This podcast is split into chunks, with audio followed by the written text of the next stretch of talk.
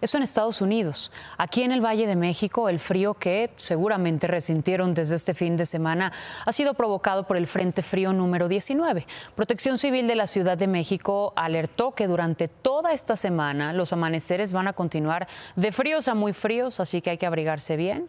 Las heladas en las zonas altas y de montaña persistirán, tal como desde ayer se vio en la parte alta de la Jusco. Aprovechando los días feriados, fueron varias las familias que se dieron cita para disfrutar de la nieve, a pesar a pesar de los cuatro grados. La Secretaría de Seguridad Ciudadana, por esta misma razón, implementó un operativo en algunos puntos de la carretera Picacho a Jusco ante la poca visibilidad. Y la Secretaría de Gestión Integral de Riesgos y Protección Civil prevé que hacia el final de esta semana las temperaturas incrementen ligeramente pero incrementen.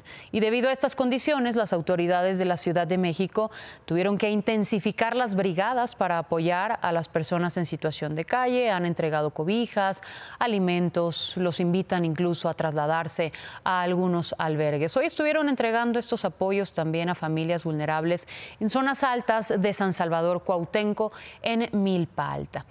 La misma estampa que se vio en el Ajusco se repitió en el Nevado de Toluca. La primera nevada atrajo a decenas de turistas también, quienes comenzaron a llegar desde muy temprana hora. Se veía una fuerte afluencia en, la entrada, vaya, del Parque de los Venados hasta donde se puede llegar, porque de ahí el ascenso se hace en camionetas de ejidatarios locales. Las autoridades han recomendado lo ya antes mencionado, acudir con ropa abrigadora y evitar salirse de los caminos autorizados.